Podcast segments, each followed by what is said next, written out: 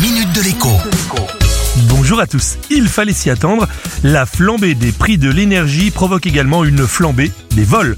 Depuis quelques semaines, gendarmes et policiers enregistrent en effet une recrudescence des vols de carburant. Quand on sait que le réservoir d'une voiture peut facilement contenir plus de 100 euros d'essence ou de diesel et qu'il suffit de quelques minutes pour siphonner le réservoir en cassant le bouchon avec une petite pompe électrique discrète, eh bien on comprend que cela suscite des vocations.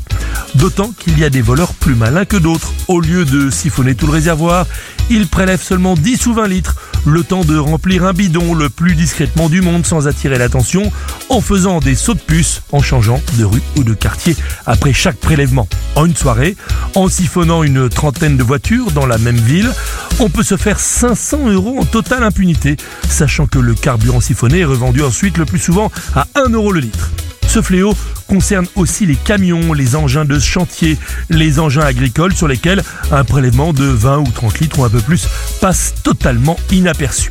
L'autre type de vol qui augmente aussi, c'est celui du bois de chauffage. À 60 euros le ster de bois séché, là encore, la rapine est lucrative. Pour le coup, il n'y a pas 36 000 solutions dans la mesure du possible. Rentrez votre bois chez vous si vous ne voulez pas risquer de vous en faire voler. La minute de l'écho avec Jean-Baptiste Giraud sur radioscoop.com et application mobile Radioscoop.